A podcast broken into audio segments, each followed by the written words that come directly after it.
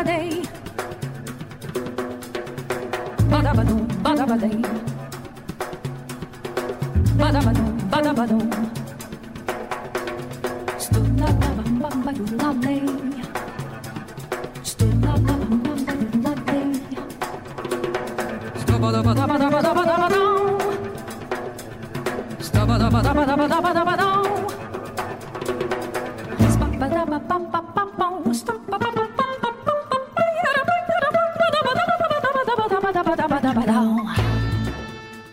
听众朋友，大家好，大家好，嗯，这里是我们韩国摇滚漫谈节目，嗯、停了挺长时间了哈，呃，跟大家说一下，是因为我们最近录的影引呢都是比较有时效性的节目，所以呢，我们把手里的两期韩国摇滚漫谈压了又压，对啊对，很也很多朋友在微博或者微信上问我们，说然后在这期里边广告一下，和大家希望大家去听上一期的罗永轩，对，这说这个真的，呃，罗永轩那期这么小众一个题材，能有一千多的播放量，我很欣慰，大 C 也很欣慰，是吧？还不错。还不错。那今天呢，想跟大伙儿聊聊谁呢？聊一聊我们之前聊过的一个乐队 C n a w 的前主唱金钟书。对，呃，为什么要聊他呢？是因为大 C 对金钟书总是念念不忘啊。呃，咱们做这些期的韩国摇滚漫谈里边呢，就是金钟书，说实话是让我个人听上去觉得有点纠结的一个声音。嗯这个其实他的他的他的演唱能力，他的声音本身的这种这个就是呃，尤其高音区的这这个穿透性其实很强，但是他的声音怎么说呢？就是还是我以前做节目的时候曾经说过一句话，就是说他的声音不应该单出，你知道吧？他是他挺适合去做那种合唱乐团里面的一个歌手。嗯，是我我印象中大 C 好像那句话是那么说的，他声音很好，但是不适合唱歌，是这么说的吧？不适合独唱，啊，不适合独他唱他声音 非常好，但是不适合独唱，这是我对他的声音的判断。但是金钟书在离开 C 纳卫之后，单飞之之后的话，已经成为韩国呃流行乐坛上一个非常受欢迎的情歌歌手。对，而且是超级的实力派。这样吧，我们先来听一首他在 C n a v 时期的歌，那么就是在 C n a v 的第二张专辑《Down and Up》里边的一首歌，叫《日暮时分的街》。这首歌我们之前没放过，对大伙儿先听一听所谓的大 C 说的啊非常独特的嗓音到底是个什么样子。好，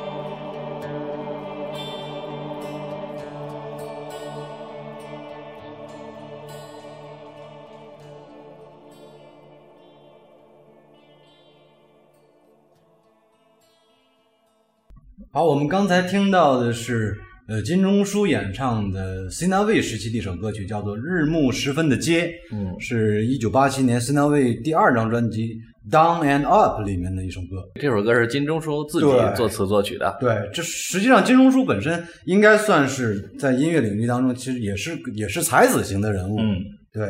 那么大家听这首歌曲，可能就已经呃回想起来以以前我们做 C 单位那期当中的时候，曾经放过的那首歌好像叫《把门打开》，好像对这四个名字。对，好像是。然后就是怎么说呢？不知道大家什么样的感受？就是真的，其实唱功也好，音高的这种音域也好，这个这个演唱本身的技巧能力也好，其实没没毛病。嗯，但是反正就是很奇怪的那种，就是有一种爱不起来的那种感觉，你知道吗？至少辨识度很高吧？辨识度可高，这是肯定的。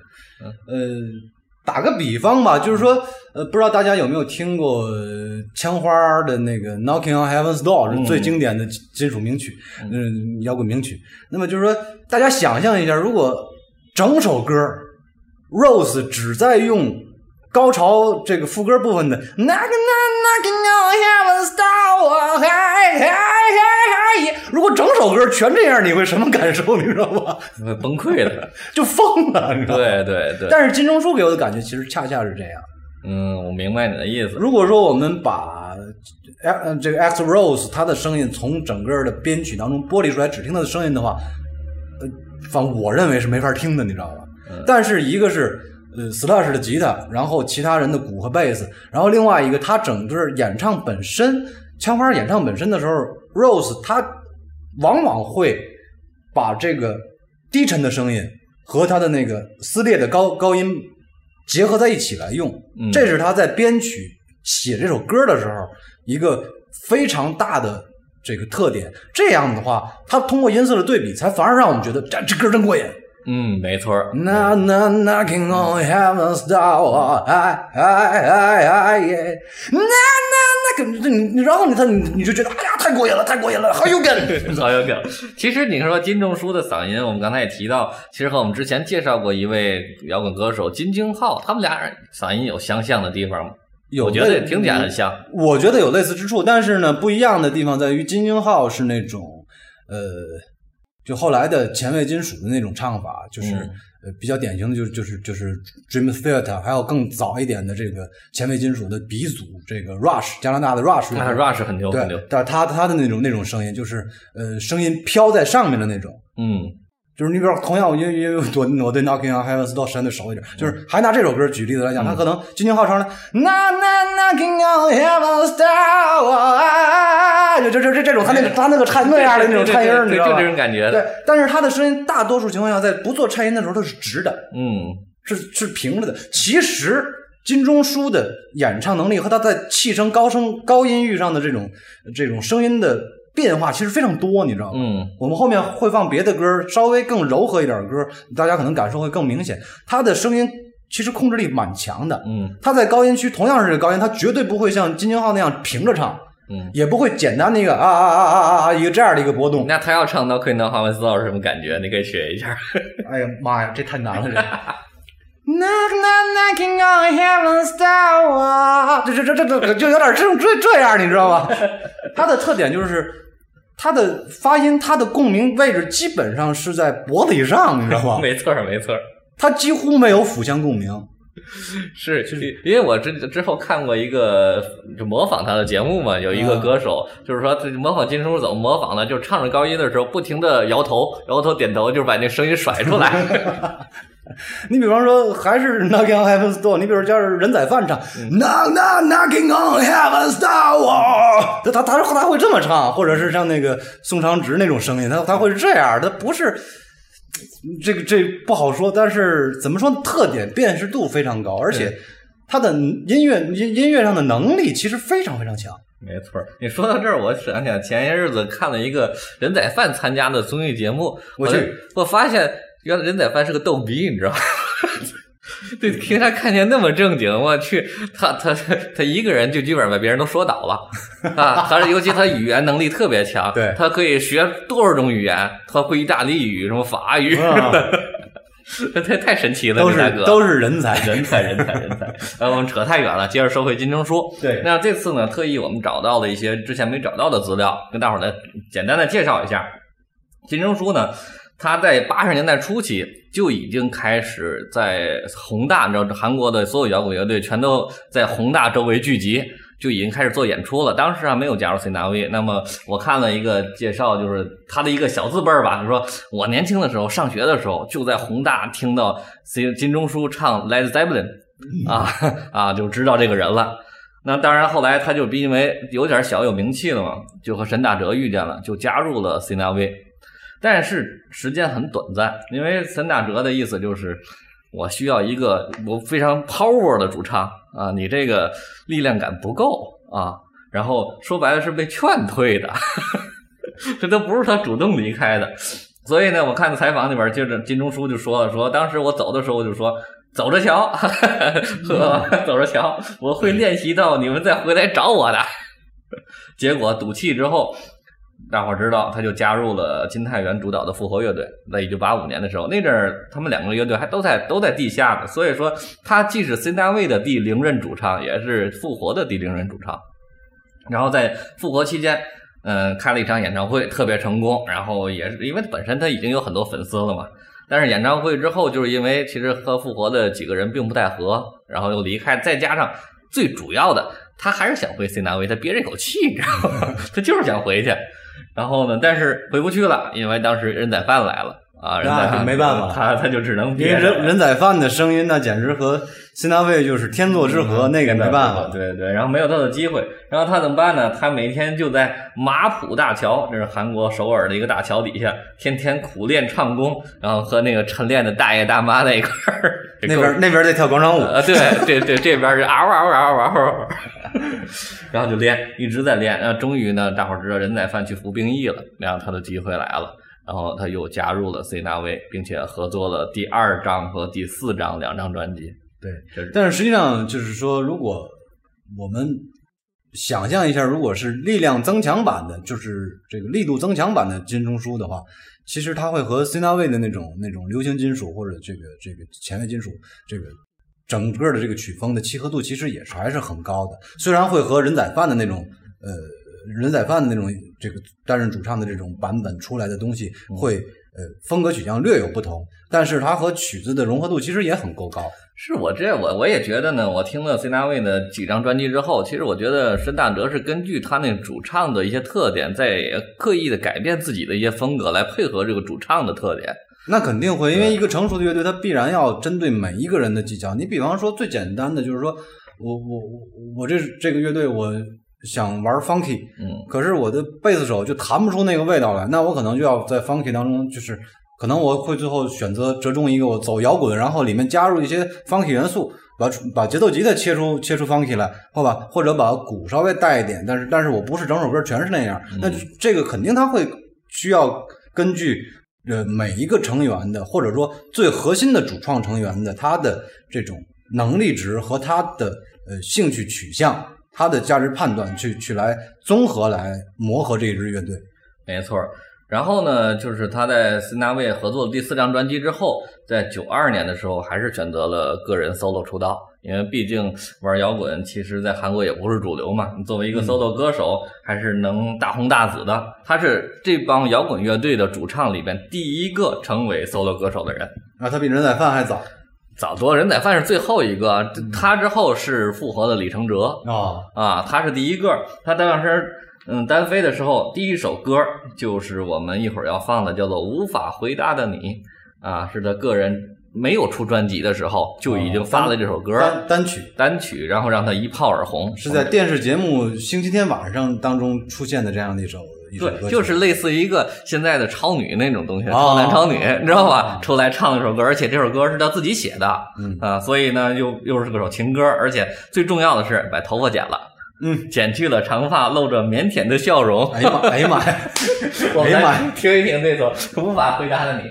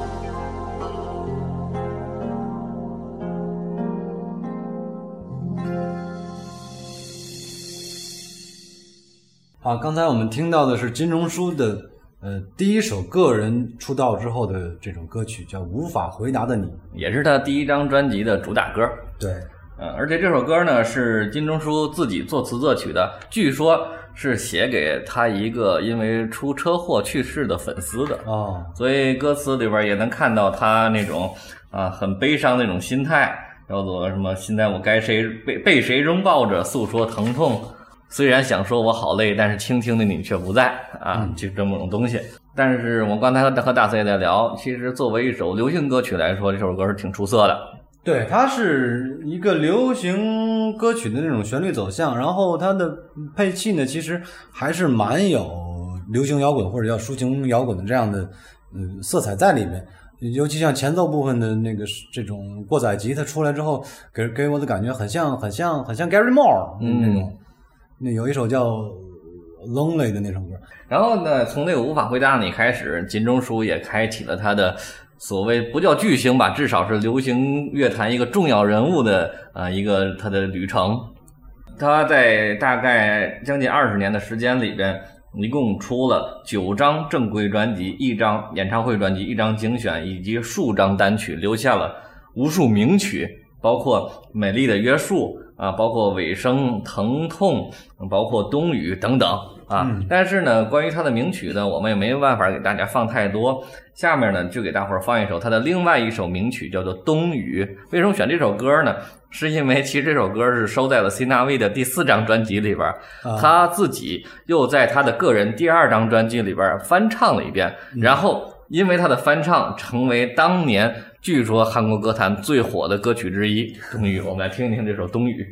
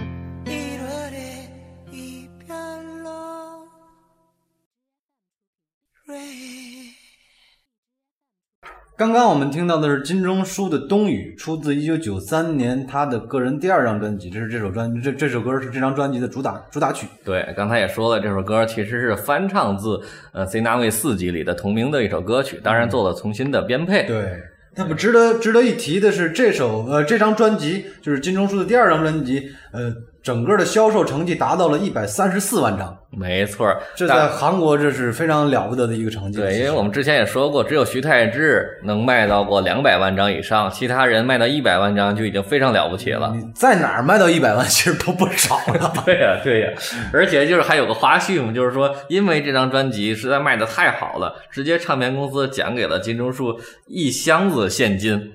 嗯，啊，当然，后来那个主持人问过他，这一箱子有多少？他说就是装辛拉面的箱子啊，也没多少。他说都是都不是打的整齐的放的一箱子，就是随便塞的一箱子，没多少钱。一尺见方是吧？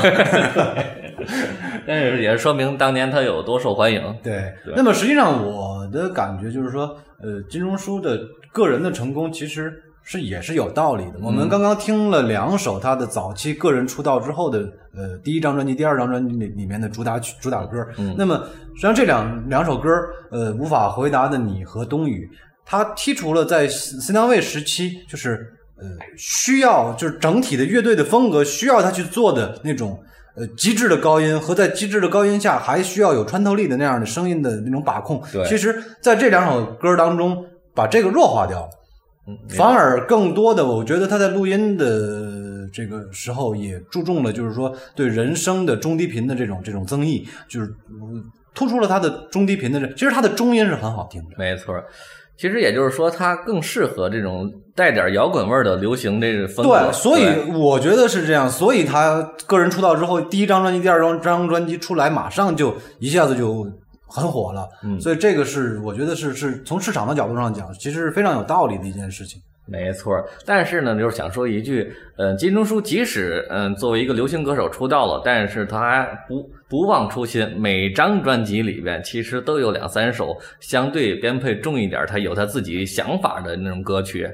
啊嗯，我觉得这个很正常，因为我们从这两首代表作里面可以看到，其实他的你他的编曲完全还是流行摇滚的那种那种编曲，而不是一个非常简单的那种口水歌，或者说这个完全 pop 的那种编编配的方方式，并不是那样。嗯，所以呢，我们下面就选了一首什么样的歌呢？选了他第四张专辑里边的呃一首比较重的歌，叫做《塑料综合症》，听这名字就很好玩。而且呢，我特意没有选金钟书演唱的版本，我选择的是嗯，在不朽的名曲里，他被致敬的时候，一个临时组成的乐队叫凶悍乐队来翻唱这个版本。凶悍乐队，那么呃主唱是谁呢？就是我们非常熟知的金大海，哦呃，C 纳威的第七任主唱。那对。对，我们来听一首这种非常燥的、燥起来的塑料综合症。Yeah, yeah!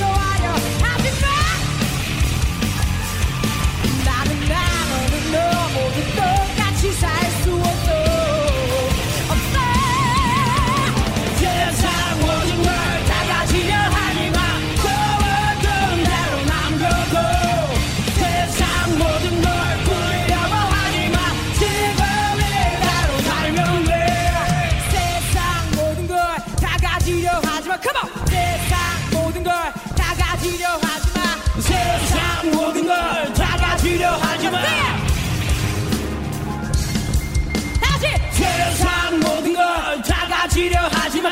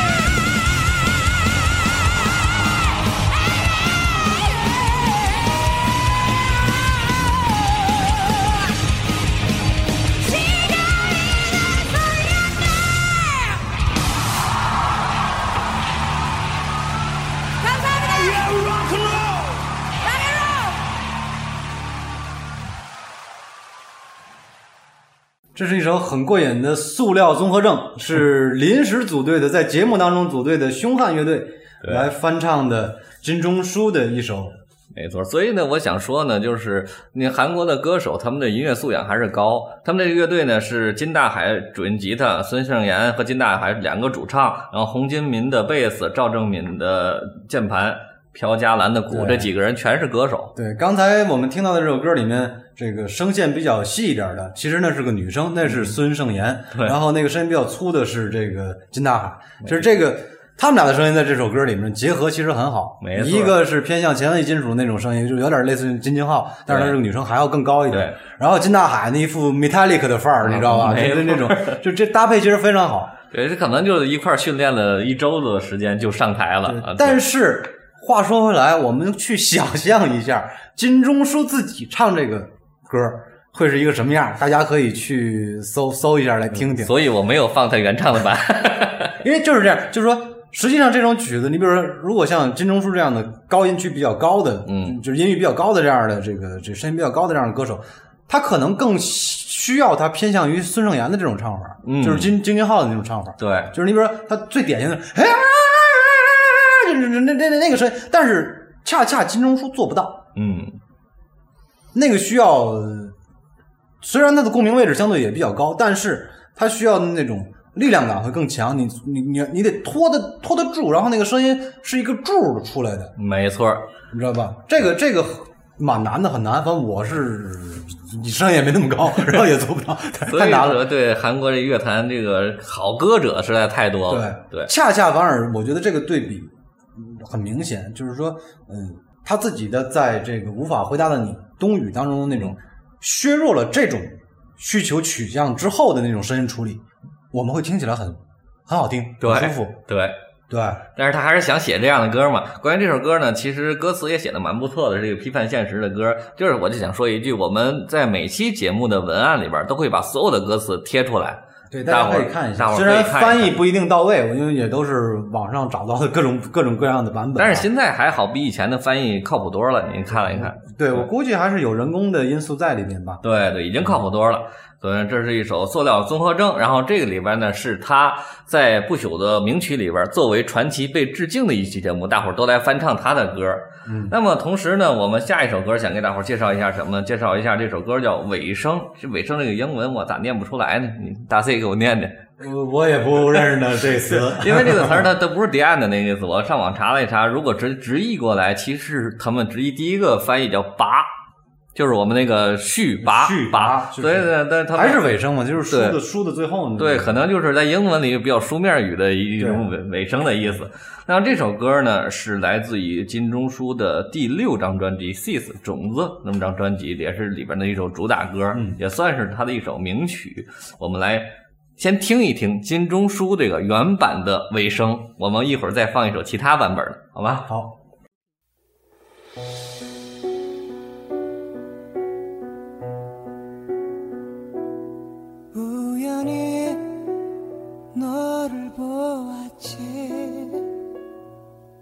그토록 기도했지만 다시는 만나지 않게 해달라고.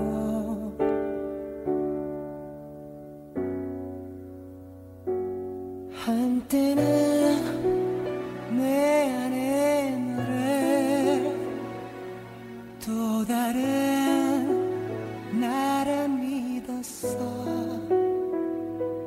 지금은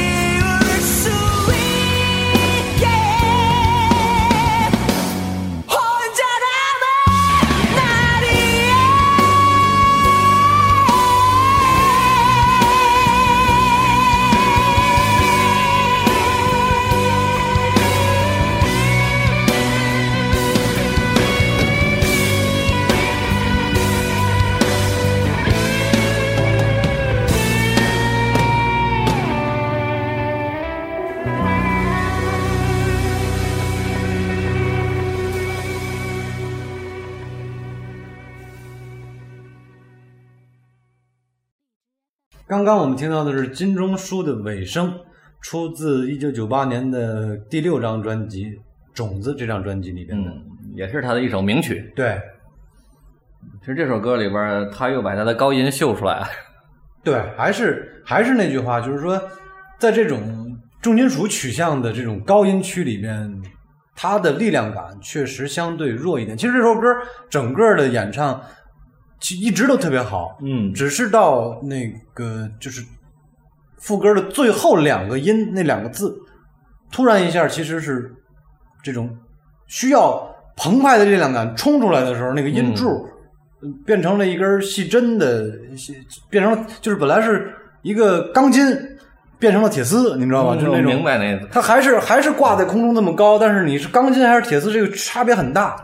明白明白。大 C 刚才是从演唱技巧上来说的，那么其实我想说呢，这首歌应该是金钟书的有感之发。啊，那么里边它其实就有点像把悲伤留给自己那种感觉，嗯对吧？对让亲爱的爱人你要走吧，对吧？对不要不要让我看见你。一首啊情歌，讨厌我就离开我，拜托把好的记忆也拿走，只剩下讨厌，拜托让我忘记我。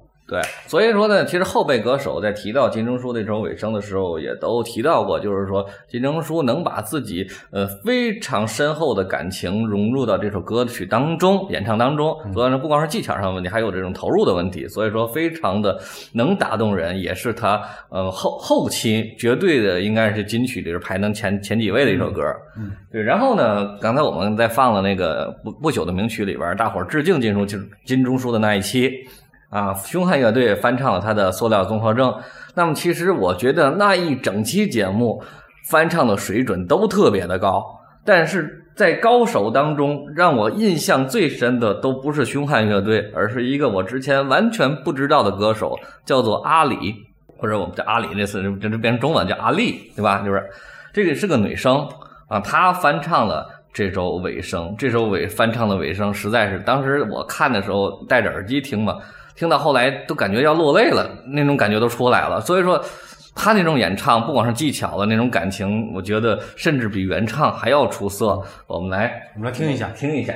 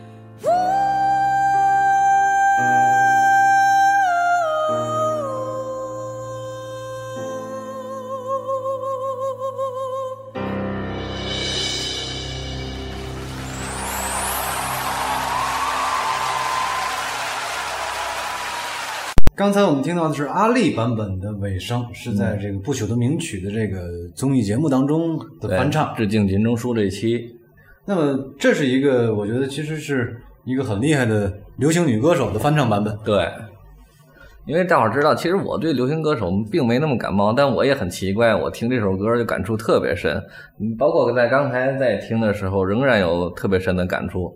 他把，我觉得他就是可能把这个原歌当中的那种情感完全都带出来了，而不单纯的简单的是一种演唱技巧的问题。说到感情投入的问题，实际上我们可以看到，就是说，呃，其实，在各个综艺综艺节目的现场的比拼当中，呃，有可能这种对于感情色彩的这种投入，嗯其实对现场的表现呃影响会更大。没错啊，如果我们剥离回来单独去听，也许我们只去听音频的话，可能往往会有一些用力过猛的问题在。没错，会有这个问题。对，对，但是这个歌手确实很厉害。嗯，之前不太知了解这个歌手，后来我也查了查他的资料，他是一个 hip hop 组合的一个二第二主唱 hip hop 啊，好怪啊！是，韩国的乐队各种歌手都很怪。然后后来就自己单飞了，单飞之后其实他也什么都唱，但是也没太红，就参加这个不朽的名曲里边，但是能力很强。能力很强。那他呃，不朽的名曲它里边也有评分嘛，也有打分儿，对，打分儿一共满分是五百分。不朽的名曲比我是歌手的那个年龄还长，但是现在已经五年了，对连续的在演。那么历史最高分四百四十五分儿就是阿丽拿的，嗯，这非常厉害，非常厉害。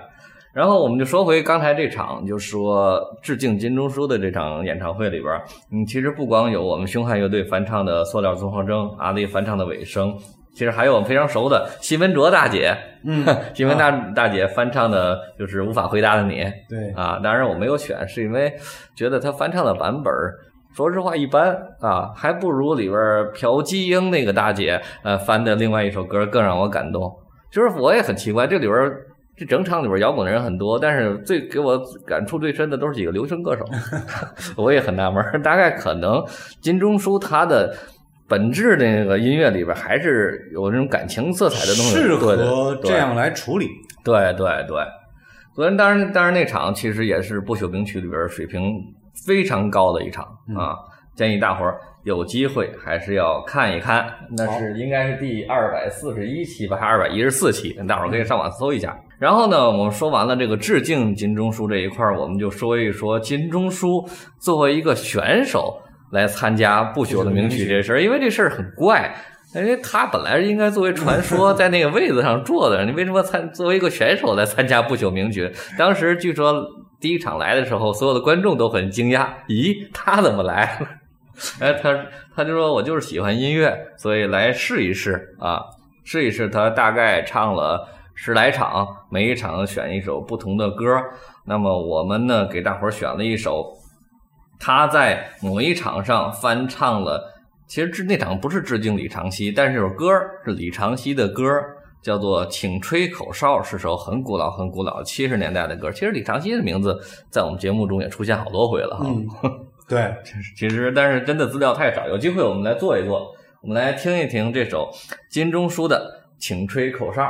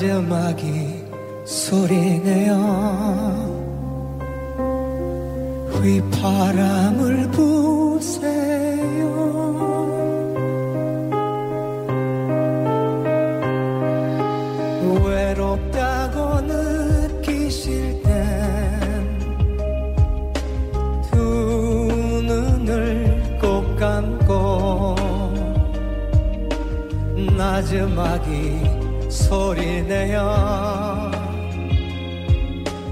휘파람을 부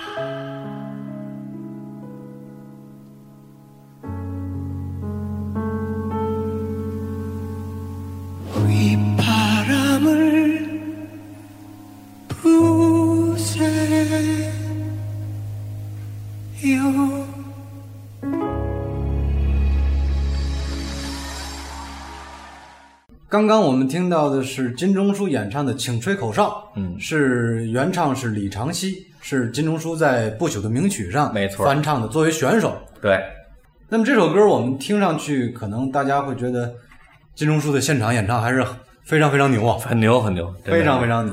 而且我感觉就是韩国歌手有一有一个特点，其实好多好多歌手都这样，嗯。就是他往往到了四五十岁的时候，那个就是有能力的歌手啊，他他那个声音会变得非常舒服。对，他是六二年生人的，算算，六二年一四年六二一四不识数，哎呀，嗯，对，五十五十二五，十二岁，对，五十二岁，对。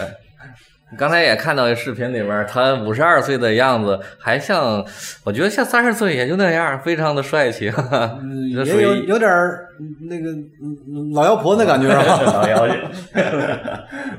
嗯，对那么值得一说的是，这期里面有好几首歌都是这个任老师从视频里面又重新抓取出来的这个 MP 3因为因为因为好多 MP 3是找不到的。没错，大伙儿知道，我们最早的时候是用网易云去搜音乐，那么金钟书在网易云上几乎就没歌儿。对我得从别的好多渠道去找，最后很最后还是从自己的视频渠道，那个从综艺节目的视频，然后抓了不少歌下来，真的很费劲。对，所以这期节目大概我准备了大概十天，没干别的，光找金钟书的资料了。对对对，那么听完这首这个金钟书演唱的《不朽的名曲》当中的这个《请吹口哨》，那么我们下面呢再给大家放一首，仍仍然是这个他在不朽名不朽名曲的这个现场现场上演唱的。这首这首歌呢有一个特别特别必听的一个点因素在里面。对对啊，一会儿我们再来跟大家揭晓。，OK，我们先听这首歌。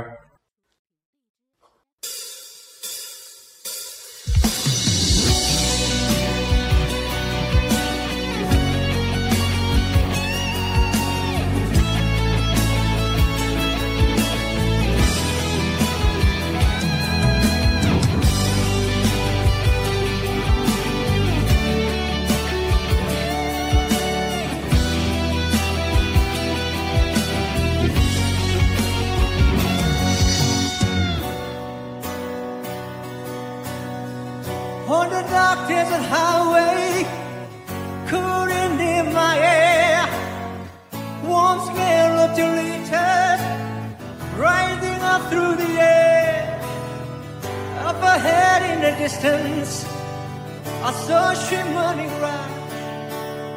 My heart grew heavy and my deep. I had to stop for the night. There she stood in the way. I had a mission bell. And I was thinking to myself, this could be heaven, not this could be hell. She lit up a candle. She showed me the way. There were voices down the corridor.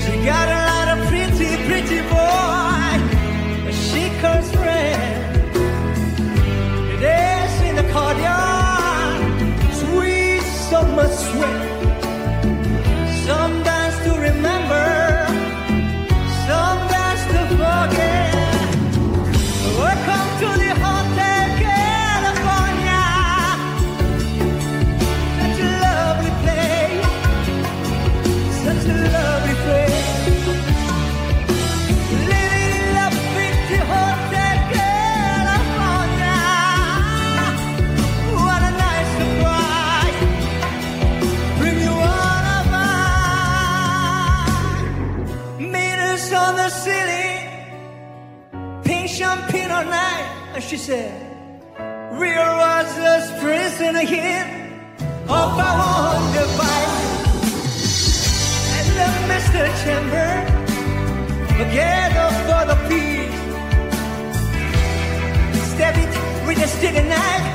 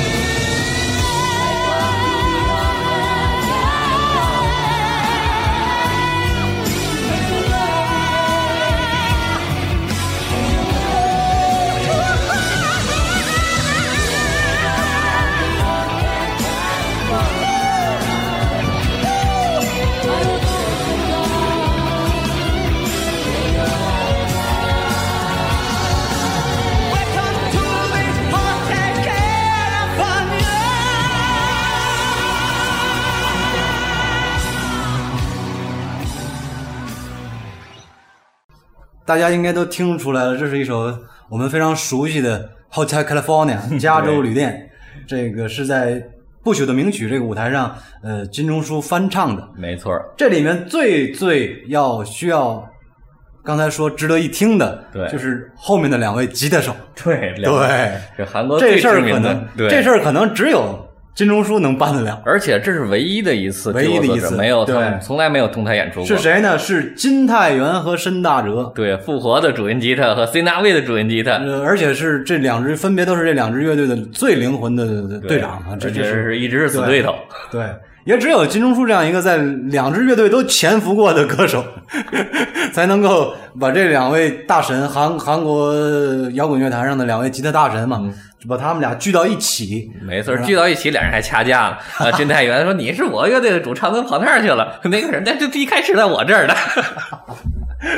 所以说很很很有趣的一件事，而且在这首曲子当中呢，我们可以听到这两位呃吉他大师的韩国吉他大师的这种、呃琴技，在后面的标后面的尾声部分的标琴，对，还是很过瘾的，很过瘾，很过瘾，很过瘾对。所以说我一定把它选进来。虽然说这首这首歌金钟书唱的比较奇怪，呃，这个两方面，我觉得一方面呢是这个，因为一个普遍现象的韩国人的英文发音问题，嗯嗯，他们的英文很难说说到呃外国人那样，罗忍山，比比，我觉得他们想说成外国人那样，比中国人说成外国人那样还难难，难得多还还要难，对还要难。然后可能我们听到的这些唱英文歌曲的歌手里面，呃罗永轩当然是唱的最好的，对因为他自己在那个法文、英文的那样的语言环境当中生活，对和和和工作。然后另外一个可能任宰范也还算唱的算好。啊，任代范刚才说了，他会好几种语言，但是就是说他但是他唱歌是运用了那个英文的那种发音，他唱的还挺挺棒的，我觉得。他应该在英国混过嘛。对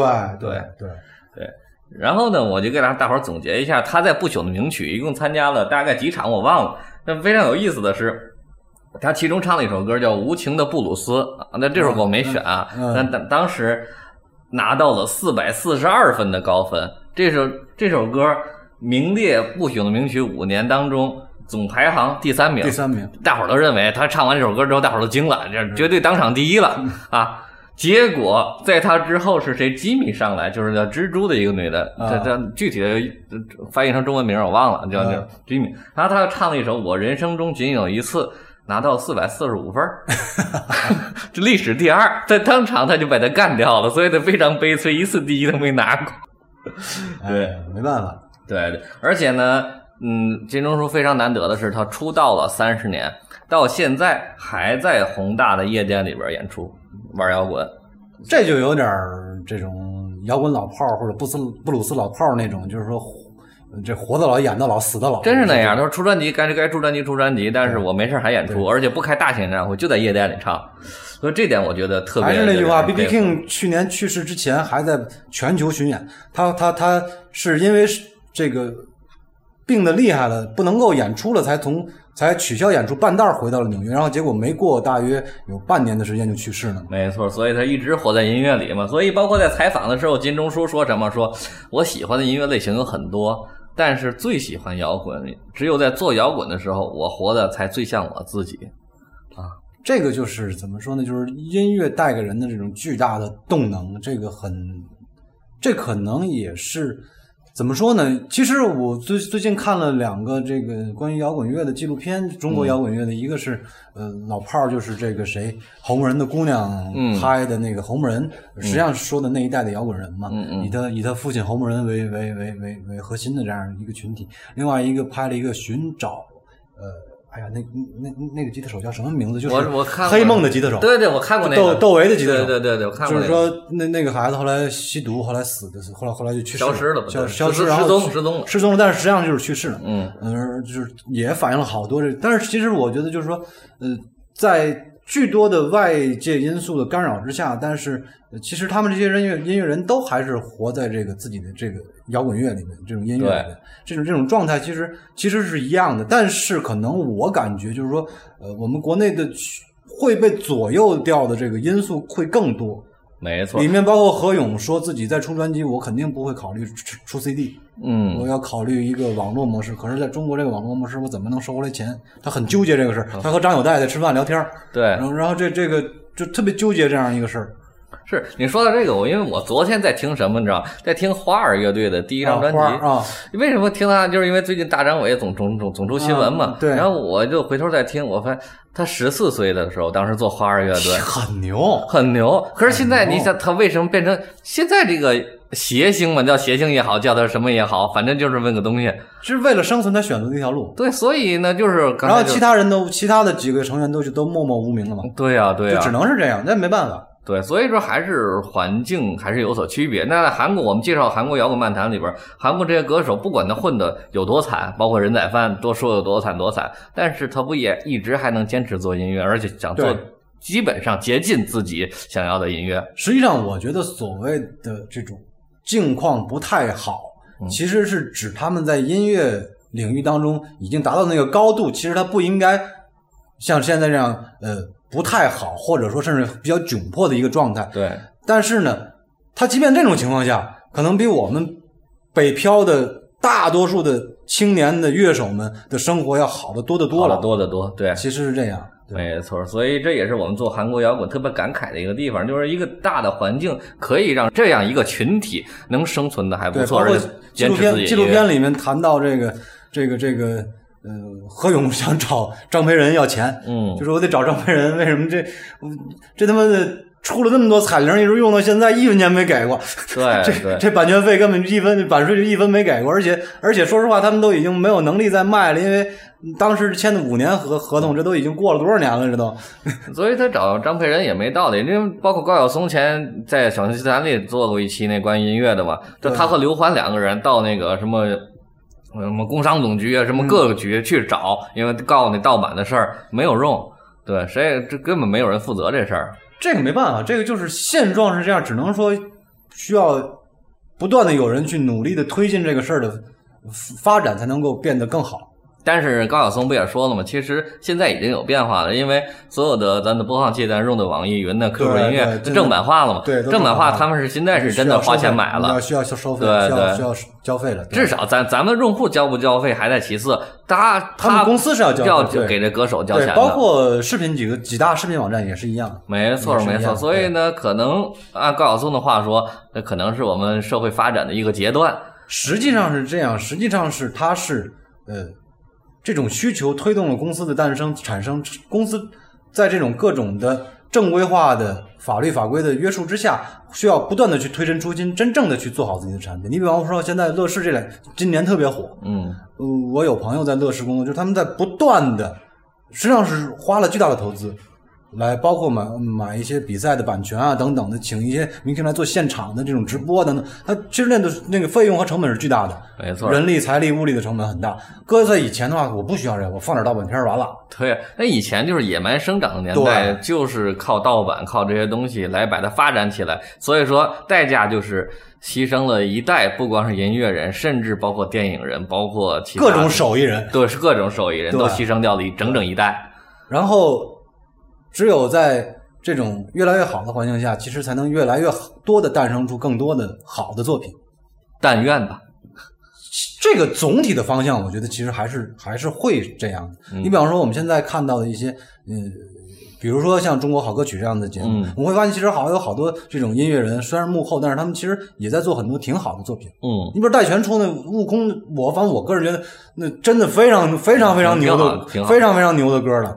包括莫西子诗，对对吧？嗯就是对而且另外一个，就比如说现在我前两天看到的这种呃音乐现场的 A P P 的这样的，是好像是王峰投资的一个节一一个一个一个项目，嗯就是他归拢一些民间音乐人，然后你可以申请你有好的作品，他觉得你好，他就在他自己的那个 live 那个，他不是不是不是一他是一个 live 的状态，嗯但是呢没有观众。然后他做一个直播，直播他啊做一个直播，然后这个呃 A P P 的用户呢，在这个直播完事儿之后呢，你可他还可以回放，嗯，就这一个这样一个音乐推广。当然，当然这里面还会还会有版权啊等等，会有会有其他的一些问题，他们之间还会有协议嘛。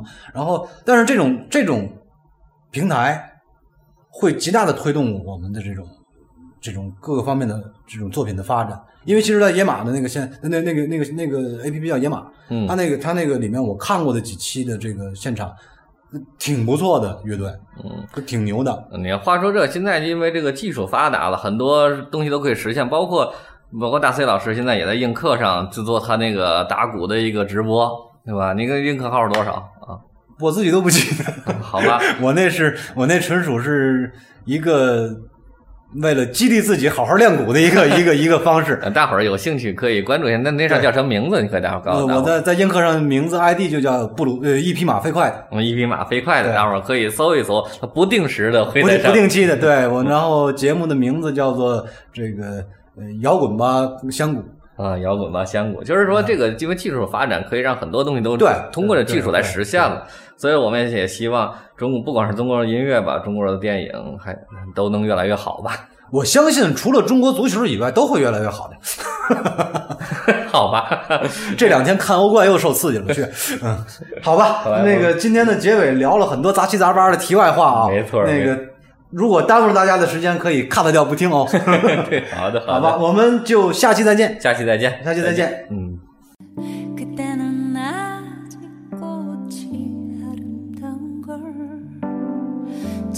너처럼 사무치게 알지 못했어.